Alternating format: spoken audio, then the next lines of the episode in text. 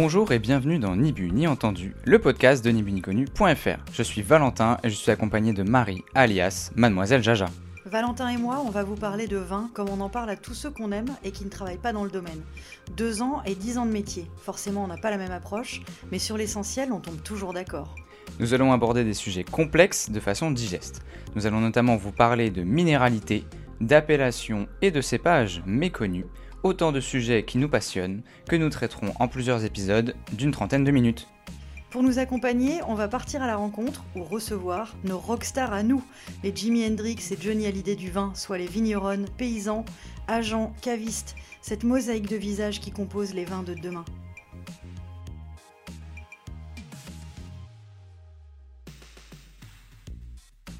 Après avoir exploré les terroirs avec un vigneron et des cavistes, nous poursuivons notre enquête avec un avocat. Bonjour maître Éric Morin. Bonjour. Vous êtes euh, avocat, notamment spécialisé dans le droit de la vigne et du vin, entre autres, et euh, vous allez nous aider aujourd'hui à y voir plus clair dans le fonctionnement des AOC euh, et des AOP. Comment fonctionnent ces fameuses appellations d'origine contrôlée ou protégée Quel est le rôle, le rôle et le fonctionnement de l'INAO Maire des appellations, ancien Institut national des appellations d'origine, rebaptisé aujourd'hui en Institut national de l'origine et de la qualité. Et quid des ODG, les organismes de gestion et des interprofessions? Nous verrons ce que font tous ces acteurs et quels sont les rapports de force aujourd'hui pour comprendre comment les terroirs viticoles sont légalement valorisés. Bonjour maître Morin. Bonjour. Je me suis laissé dire que dans votre vie civile, vous étiez un bon vivant. Il paraît que ça se sait de plus en plus. Oui, oui, ça se sait. On en même temps, je m'en cache pas. Allez, allez. on entend des anecdotes et euh, le mot chou farci revient de temps en temps. Euh, la première question qu'on aimerait vous poser, c'est par l'angle du goût. Alors nous, vous savez qu'on est en plein dans notre saga du terroir. Euh, mais un angle qui m'a paru très intéressant, c'est comment, quand on est avocat, on se met au service de la défense de ce terroir et de ce goût. Est-ce que vous pensez à ça le matin? Pas le matin, mais le midi, quand le, quand le ventre commence à gargouiller, et le soir, quand j'ai le temps de dîner en, rentrant d'une longue journée. Euh, oui, c'est évidemment beaucoup plus agréable d'être l'avocat de ces vignerons-là que d'être l'avocat euh, d'un cimentier ou des fabricants de tiges filetées de, 12 mm, parce que euh, voilà, on allie aussi à la fois une culture juridique et un vrai travail juridique à faire, qui n'avait été fait jusqu'à présent que sous l'angle soit de, contrats, de cessions, de beaux ruraux, de droits des marques, euh, et au seul bénéfice de, de grosses structures euh, ou de gros domaines ou de grosses exploitations. Et puis finalement, ces petits vignerons, ils transigeaient sur leurs droits et ils ne se défendaient pas beaucoup, beaucoup. Aujourd'hui, ça change. Oui, c'est ce que on retient un petit peu de votre parcours jusqu'à ce jour. J'ai l'impression que vous avez un appétit particulier pour les outsiders et que vous vous êtes mis au service des, petits acteurs, mais qui sont peut-être les plus importants quand on parle de goût, de terroir et de patrimoine. C'est toujours, je trouve, beaucoup plus valorisant d'être l'avocat du, petit ou du supposé petit. D'abord parce que l'histoire est beaucoup plus belle euh, et que c'est David qui a battu Goliath et pas l'inverse et que au final on rencontre des vrais gens avec euh, euh, des vraies qualités humaines. Non pas que Goliath en soit totalement dépourvu, mais il a aussi euh, d'autres contraintes que n'ont pas ces vignerons. Euh, justement, donc pour parler de ces, combats entre David et, Goliath, ça peut être intéressant de situer un peu les, personnages, les forces en présence. Est-ce que vous pourriez expliquer en, rapidement pour quelqu'un qui, ne connaît pas, enfin comme beaucoup ne connaissent pas les institutions en place, comment fonctionne euh, la reconnaissance des appellations, euh, comment fonctionne euh, l'INAO, à quoi ça sert en fait? C'est drôle parce que je pense qu'on ne se serait pas posé cette question-là il y a 10 ans ou il y a 20 ans en disant à quoi ça sert. et on a un exemple assez, assez parfait et typiquement français de ces millefeuilles administratifs qu'on adore créer jusqu'à la nausée. L'INAO et les appellations d'origine, c'était une très belle idée au départ.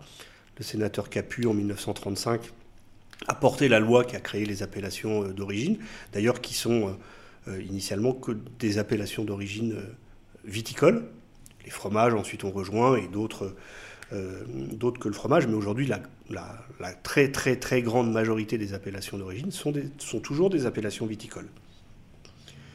1935, ça, ça nous renvoie à, une époque où on ne s'occupait pas et on ne fabriquait pas le vin de la même manière qu'aujourd'hui.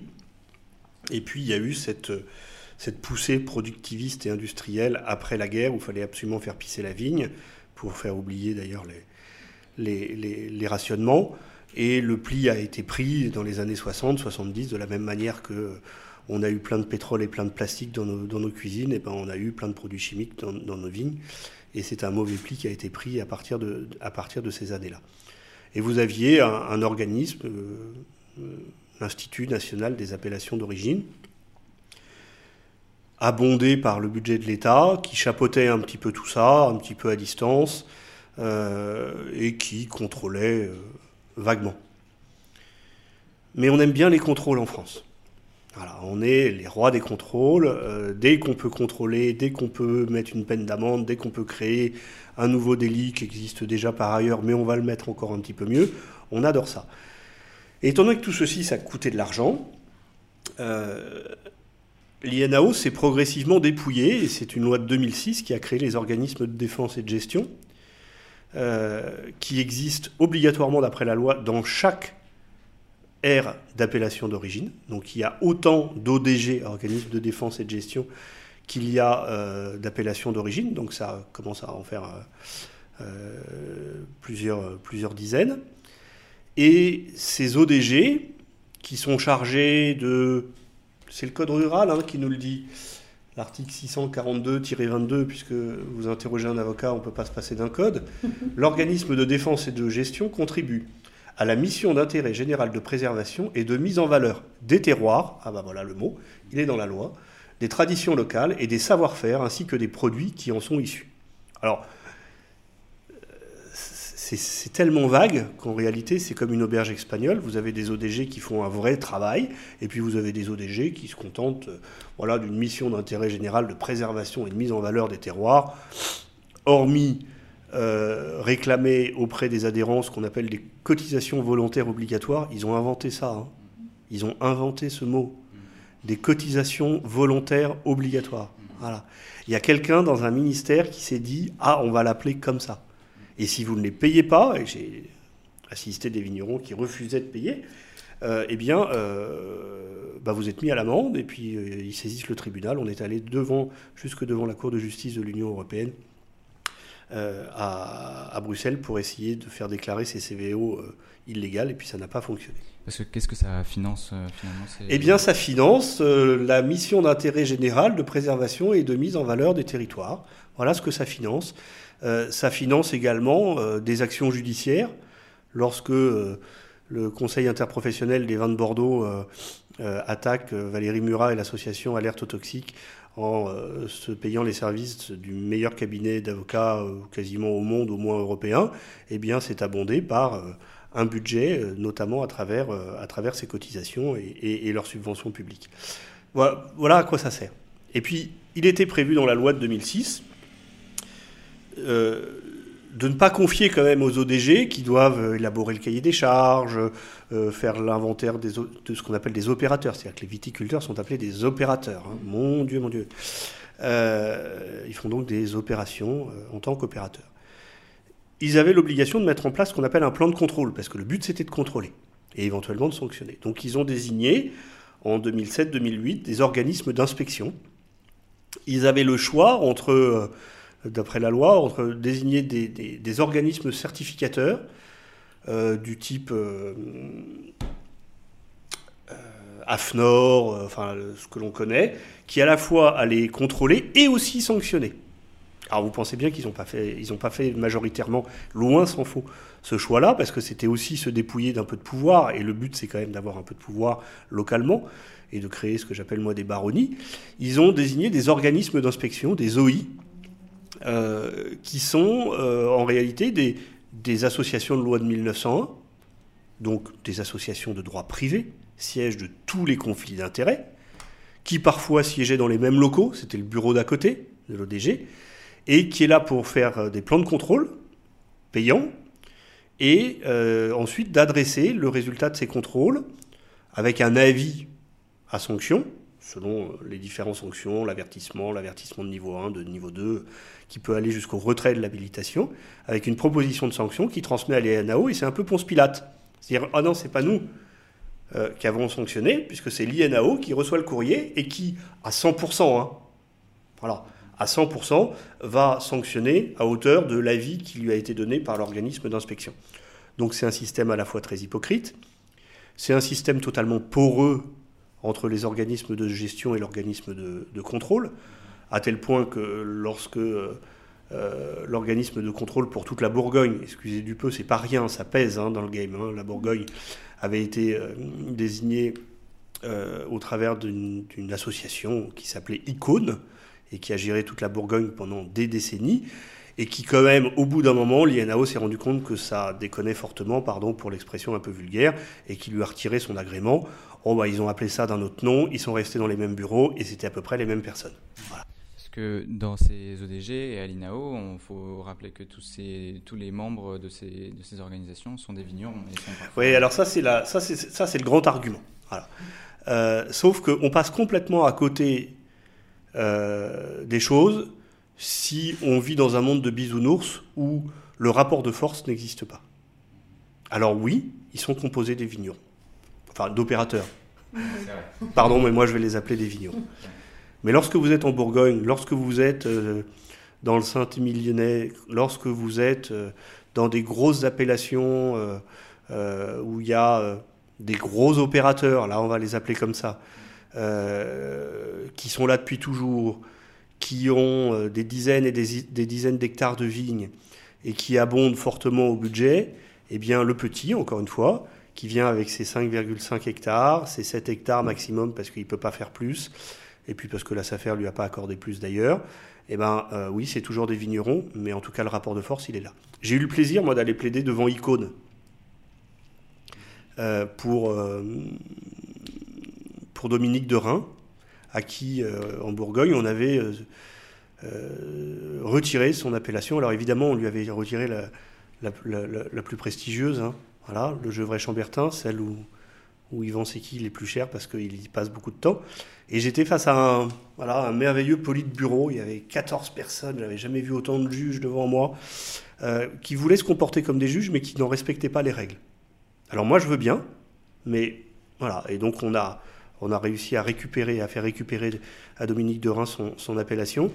Euh, c'était deux ans avant que Icône soit sanctionné par l'INAO et disparaisse, euh, en tout cas facialement. On parle du domaine de Rhin. Euh, on est d'accord qu'on est en train de parler d'un des domaines les plus prestigieux de la Bourgogne. Et là, je parle de goût et d'authenticité. Donc ça nous donne une idée un petit peu de, de, ce qu'on avait en tête. C'est-à-dire que D'abord, j'aimerais préciser que Valérie Murat de Alerte Toxique, on ira la voir également. Euh, on a essayé de contacter l'INAO à, plusieurs reprises pour euh, avoir un petit peu un autre son de cloche. Euh, donc je vais essayer de donner un peu dans le positif parce qu'on a compris grâce à vous un petit peu comment ça fonctionnait ce millefeuille et en quoi c'est pas forcément la meilleure façon de protéger ou de valoriser le terroir. Mais est-ce qu'on peut quand même mettre à leur crédit cette décision plutôt pertinente de renoncer aux sirènes euh, des étiquettes du marché international qui sont basées sur les cépages et de conserver euh, l'angle français qui est celui du terroir et notamment du couple euh, cépage et géographie. Je sais, j'aimerais bien le, mettre à leur crédit. Je ne suis pas certain qu'ils aient eu un rôle fondamental et moteur il va se passer Peut-être même qu'ils ont penché un petit peu pour. Euh, oui, il y a un moment. Euh, mais oui, parce que vous voyez, il y a un moment, on est passé d'une valorisation du terroir à une valorisation de la marque. Et, ce faisant, du coup, vous, vous, quittez la terre pour quelque chose de totalement abstrait. Lorsque vous payez une bouteille d'un premier grand cru euh, de Saint-Émilion à 800 ou 900 euros, est-ce que vous croyez vraiment que vous rémunérez le travail du, vigneron à travers ce prix-là? D'abord, la, note gustative euh, de l'ancien euh, classement, celui qui est contesté, elle, comptait pour 30%. C'est-à-dire que Madame Michu, qui a cassé sa tirelire pour faire plaisir à son mari pour leurs 50 ans de mariage et qui a acheté 900 balles sa bouteille, elle est à peu près certaine que c'est bon au tiers. C'est tout. Oui, parce que c'était surtout un classement commercial. Alors, c'est là où je ne suis pas certain que l'INAO soit véritablement moteur dans ça. C'est-à-dire que avant qu'on fasse disparaître ça, il va se passer encore un petit peu de temps et je ne suis pas sûr de le voir de mon vivant, et tant mieux. Que certains créent des marques. Euh, on le voit avec Tariquet, avec, euh, avec euh, plein d'autres. c'est leur droit, mais en même temps, pour le moment, ils se rattachent encore à un terroir. Moi, je ne sais pas, quand vous allez interroger un vigneron, il ne sait pas tellement ce que c'est que, que, que son terroir. En revanche, il sait ce que c'est que sa terre. Il est capable de vous décrire visuellement, gustativement, même parfois parce qu'il la mange, il la goûte, euh, et c'est pas sale. Euh, il, est, enfin voilà, il la reconnaîtrait parmi mille. C'est son bébé. Et c'est pour ça que ce qui est important et ce pourquoi aussi je, je, je me bats avec certains vignerons, c'est que dans AOP, dans l'acronyme AOP ou AOC, la, lettre la plus importante, c'est la lettre O. Si votre vin vient d'ici, eh bien, il est bien d'origine. Et finalement, peu importe qu'il euh, respecte le cahier des charges à 30% de ceci, à 40% de Syrah et à 70% de je ne sais quoi, euh, s'il est bien d'ici, alors il ne trompe personne. Et on sait que dans certaines régions, eh bien, nuitamment, il y a des camions qui viennent euh, déverser euh, dans des chais du raisin qui vient totalement d'ailleurs, parce que la grêle est passée, parce que le froid est passé, parce qu'on veut faire un peu plus de rendement. Et finalement, quand on regarde parfois certains livres de, de chais ou quelques déclarations aux préfectures, on se dit, bah, c'est même plus du rendement, ça, c'est quelque chose qui n'existe pas. Donc c'est ça qui est important. Et quand on reprochait à Olivier Cousin en Anjou d'avoir mis Anjou, ou en tout cas d'avoir voulu mettre Anjou sur son vin, il disait mais attendez, je fais du vin d'Anjou, comme mon père, comme mon grand-père, comme depuis toujours, je suis en Anjou. Voilà, euh, c'est ça qui est, important. Et ça rejoint le, mot de terroir, l'origine. Pourquoi est-ce qu'on lui reprochait ça? Ah, c'est une vieille histoire. Et puis Olivier étant quand même euh, une grande gueule et ne se laissant pas faire, et, il avait bien raison. Bien parce qu'il était, euh, il avait quitté l'appellation. Et donc à partir du moment où il avait quitté l'appellation, le mot Anjou relevant d'une appellation d'origine viticole, il ne pouvait pas mettre Anjou sur, son, sur, ses étiquettes. Sauf que euh, il, s'appelle Olivier Cousin. Et que quand vous faites l'acronyme Anjou Olivier Cousin, ça fait AOC. Alors, il avait dit au président du tribunal et de la cour, parce que le parquet en plus avait fait appel euh, de notre très bonne décision devant le tribunal, il a dit Je ne vais pas m'appeler Michel Dupont pour faire plaisir à l'INO, je m'appelle Olivier Cousin. Alors AOC, c'était pas sur ses étiquettes, c'était sur ses cartons d'emballage. Et les cartons d'emballage n'obéissent pas, au, Dieu merci, à la même réglementation que les, étiquettes. C'est croustillant ça. Et pourquoi, du coup, il a, si on prend cet exemple, je pense que c'est intéressant, pourquoi il ne voulait plus euh, être dans, dans l'appellation? Parce qu'il était arrivé à peu près au bout de, de ce qu'il espérait pouvoir faire, comprendre aux aux adhérents et en tout cas à ceux qui composaient l'appellation pour essayer de changer de pratique. Euh, vous savez, lorsque euh, les organismes d'inspection font leur travail, dans leur plan de contrôle, il y a ce qu'on appelle des, commissions organoleptiques euh, qui se déroulent en, septembre. Et vous envoyez vos, petits échantillons qui sont théoriquement anonymisés. Hein, mais évidemment, étant donné que quand vous avez le bureau d'à côté qui est le copain de l'autre, vous imaginez bien a l'anonymat, il sert aussi à faire passer du vin de copain. Et parmi les critères qui excluent parfois des, des, vignerons qu'on adore, hein, où on se bat pour avoir une pauvre allocation de, siki dans l'année, eh bien, il y a, le, le, mot qu'ils ont inventé de typicité. La typicité, c'est si tu es typique, alors ton vin y passera. Et le problème de cette typicité, c'est qu'elle gomme les accents. Elle gomme les accents. Vous, avez déjà entendu euh, un, journal télévisé national avec des, journalistes qui ont un accent? Non, non. Et pourtant, parfois, ils viennent de Toulouse, ils viennent de Cassis, ils viennent du, Bas-Rhin. Et quand ils montent à Paris, on leur dit non, tu, vas changer, je ne veux pas d'accent. Et bien là, c'est exactement pareil. On va niveler et, vous savez, à cause du poids financier, on nivelle jamais par le haut, hein. on nivelle par le bas. Et ceux qui sont un peu atypiques, on leur dit bah non, bah t'iras en vin de France parce que tu représentes pas l'appellation. Moi, je, je, me bats contre ça et ils se battent contre ça et on demande des, des contre-analyses et on demande des contre-dégustations, parfois jusqu'à 3, en disant. Et puis on voit bien dans les notes, parce que ça va de A, de A à D ou à E, et il y en a qui adorent tellement ça qu'en fait ils disent oui, j'adore, ils mettent A, et puis il y en a un qui dit E parce que c'est pas du tout ça. Mais, mais qu'on conserve ça. S'il vient bien de là, alors il doit bénéficier de cette appellation. Et si on les fout dehors, ou s'ils décident de s'en aller parce qu'on on leur fait quand même ça, ils passent du temps à faire tout ça. Enfin, c'est du temps, c'est de l'énergie. Eux, ils ont les pieds dans la terre et les mains dans la vigne. Hein. Ils sont pas là avec leur petite burette et leur et, blouse de, laboratoire à mettre à, mettre de la poudre de perlimpinpin. Donc ils n'ont pas le temps de ça. Bah, ils claquent la porte des appellations et ils se mettent en vin de France, qui est aujourd'hui le terrain de jeu de la majorité des néo-vignerons qui s'installent en France ça, doit pouvoir quand même interroger ça. Et notamment parce que vous êtes en train de nous parler de standardisation des goûts, de mondialisation des goûts. On peut parler de mondialisation des cépages aussi. On est heureusement en train de revenir un petit peu en arrière là-dessus. Euh, ça ne devrait pas être euh, l'antithèse de ce que cherche à faire ou de la mission de, l'INAO, c'est-à-dire que protéger le terroir et euh, protéger une certaine standardisation du goût où euh, le poids financier de certains fabricants, et là on peut les appeler des opérateurs de vin, c'est quand même, quand même dommage. Euh, on, a, on, a eu, on a reçu Alexandre Gendrier du domaine des bars qui avait une suggestion euh, qui serait d'intégrer à la dégustation d'agréments que vous venez de décrire de l'INAO des professionnels, c'est-à-dire des palais. Et afin de ramener cette dégustation d'agréments vers non pas la subjectivité du sujet authenticité, euh, typicité, mais vers le, vaste sujet du goût. Est-ce qu'il se passe quelque chose? Il y a besoin fondamentalement d'une réforme de ça. Mais vous savez, je ne sais pas si vous êtes déjà allé à l'INAO, moi j'y suis allé plusieurs fois. Nous n'avons pas eu la chance d'être invités. Euh,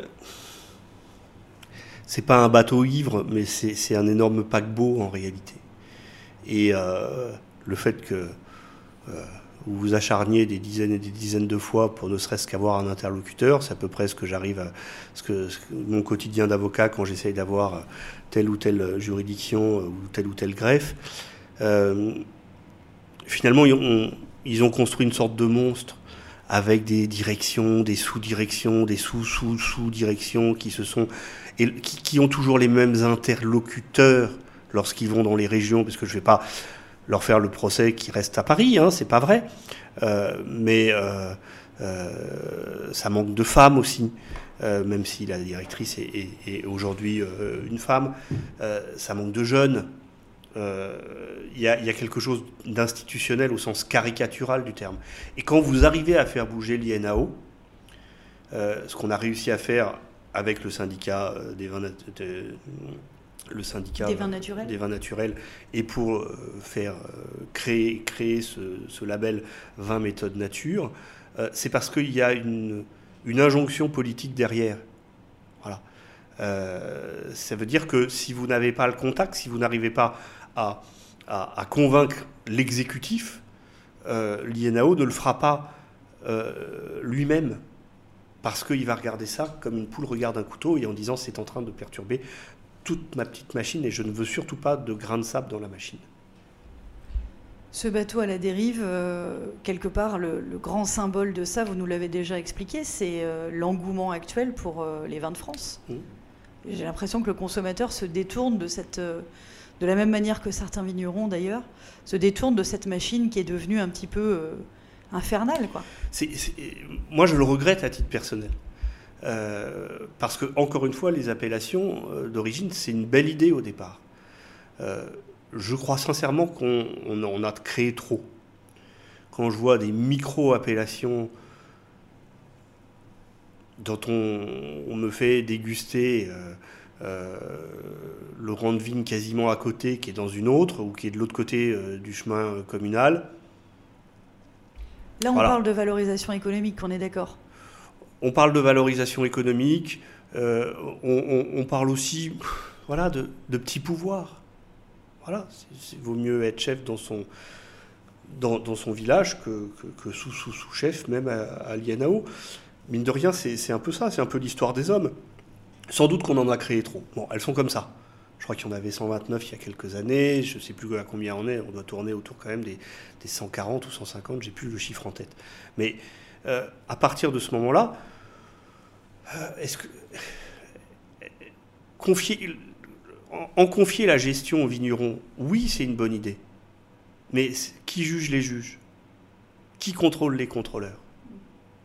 Et, quand vous êtes assez éloigné, bah, finalement, vous allez faire la loi à la place de la loi.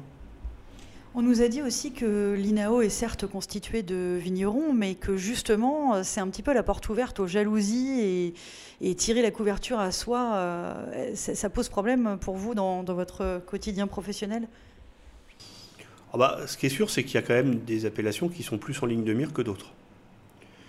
Ce qui est sûr aussi, c'est que vous avez des appellations qui euh, euh, résistent considérablement à se vendre l'histoire écologique euh, absolument euh, euh, nécessaire, indispensable, incontournable, lié au, réchauffement climatique et, à tout ce qu'on a mis dans, dans, les terres. Je prends l'exemple en Pouilly fumé avec Alexandre Bain. Alexandre Bain, dont on avait retiré l'appellation. Euh, qu'il a, récupéré grâce à vous. Qu'il a récupéré devant le tribunal. En Pouilly fumé, je crois qu'il y a trois vignerons, enfin deux vignerons en bio, dont lui et un troisième en conversion. Waouh ça montre qu'il y a des résistances locales absolument considérables euh, et que du coup on a créé, euh, parce, que, euh, parce que les lobbies sont importants, parce que l'exécutif n'y comprend pas obligatoirement grand-chose, on crée des ersatz de, labels ou de certifications à travers la haute valeur environnementale avec des HV1, HV2 et HV3 qui sont en réalité des, des, des loufoqueries administratives qui dupent le consommateur. Parce que moi, quand je lis haute valeur environnementale, je me dis, mais il n'y a pas mieux. Moi, si je ne m'y connais pas, Madame Michu, encore une fois, que j'aime beaucoup, qui a déjà cassé sa tirelire pour payer sa quille à 900 balles de Saint-Émilion, eh ben, euh, elle va dire, il n'y a pas plus haut, c'est génial, c'est très haut, voilà, c'est bien. Bah non. Bah non. Est-ce que euh, là, euh, tout récemment, maintenant l'INAO euh, permet aux appellations d'intégrer dans leur cahier des charges le fait de, que le label soit une nécessité, donc tel label, ça peut être l'HVE, ça peut être le bio, soit une nécessité pour les vignerons pour qu'ils puissent euh, se réclamer de, leur appellation. Et donc, notamment, on parle de l'HVE à Bordeaux, euh, notamment, il y a une certaine appellation qui, euh, qui, qui, se verrait bien ajouter dans le cahier des charges, dans son cahier des charges, le fait, le, la nécessité pour les vignerons d'être certifiés HVE pour revendiquer l'appellation. Comment vous voyez ce, ce, ce pas en avant? C'est une ouverture pour pour euh, d'autres labels aussi. Ça peut être euh, le bio, comme il y a d'autres régions, d'autres appellations qui s'y portent de plus en plus aussi. on ne peut pas être avocat si on ne croit pas en la nature humaine. Et donc je suis un, indécrottable euh, partisan de continuer à y croire malgré tout, malgré tout, malgré tout. Et malgré tout ce que je vois défiler dans mon cabinet. J'ai envie de croire que ça va plus dans le bon sens que dans le mauvais sens. Mais si c'est pour nous dire que c'est la fin du chemin, c'est une escroquerie. C'est un chemin.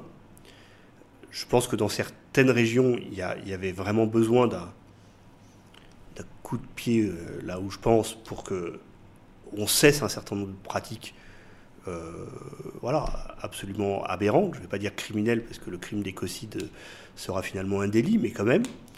Euh, il n'empêche que j'ai envie de croire que ça va dans le bon sens. Et vous voyez, il y a une appellation qui a été la première dans son cahier des charges, à, la première, à interdire les pesticides de synthèse. C'est patrimoniaux. C'est pas par hasard que ça vienne de cet endroit qui est quand même juste le, paradis sur Terre, qui reçoit les cinq vents de Corse, où on voit la mer un petit peu au loin, vous avez les hauts de Carco qui sont là, et vous avez un air qui finalement, on a juste envie de planter sa tente et de vivre là euh, pour l'éternité. Euh, la, Corse, même si sur la plaine orientale, dans les années 70, ça n'a pas été obligatoirement ça, mais euh, il y a un réflexe insulaire. On est, on est aussi dans l'idée qu'on va préserver notre terre. Pas notre terroir, notre île, notre terre. Euh, ils ont toujours fait ça. c'était les moins consommateurs de pesticides, toute, toute agriculture ou agriforesterie confondue. Bon. Eh ben, j'ai trouvé ça emblématique et on, le doit évidemment à Antoine Arena et, et, et, à Bati et, Antoine Marie, et puis à, tous ceux de l'appellation, qui sont tous aussi bons les uns que les autres. Et eh ben c'était pas lié à un label, c'était lié à une pratique. Et finalement, j'aimerais bien qu'on interdise des pratiques plutôt qu'on qu'on promeuve, pas facile la conjugaison de ce mot, qu'on promeuve des labels. C'est très intéressant que vous nous parliez de l'accord. C'est finalement le rempart à cette standardisation et, à ces problèmes de lobby. C'est peut-être euh, la personnalité et, peut-être même euh, un sale caractère d'un certain côté. Alors, ce qu'on a entendu dans votre euh, bouche, parfois un peu sentimentale, c'est aussi votre, d'une certaine manière, votre appétit pour les vins naturels. Est-ce que vous pouvez nous, nous, dire un peu ce qui vous fait vibrer, sans forcément nous donner des noms de domaine, mais qu'est-ce qui vous plaît à vous? Je ne vois pas pourquoi d'ailleurs je ne vous donnerai pas des noms de domaine. Euh, Parce qu'il y en aurait trop et qu'on n'a pas le temps, ouais, voilà, ça, doit, ça, doit, être ça. Il euh, y, a un très mauvais mot, un, mot très, très, très laid, mais qui, qui, en réalité euh, désigne ces vins. c'est la buvabilité. c'est plus que goulayant qui renvoie à une espèce de folklore, etc. Il y, a une buvabilité dans ces vins. Je ne saurais pas c'est purement sensoriel en réalité. C'est purement sensoriel. C'est ce que racontait Sébastien Demorand quand il en parlait. C'était ça. C'était tout d'un coup, on a quelque chose dans la bouche euh, qui, ne fait pas appel euh, d'abord à notre cerveau, mais qui, qui, voilà, qui nous innerve. Voilà. Euh, et, et du coup, il y a quelque chose quand même d'intéressant, c'est que ça renvoie non pas à, une science, a un petit goût de cerise noire. Euh. Non. Est-ce que ça te plaît? Est-ce que tu trouves ça bon ou pas?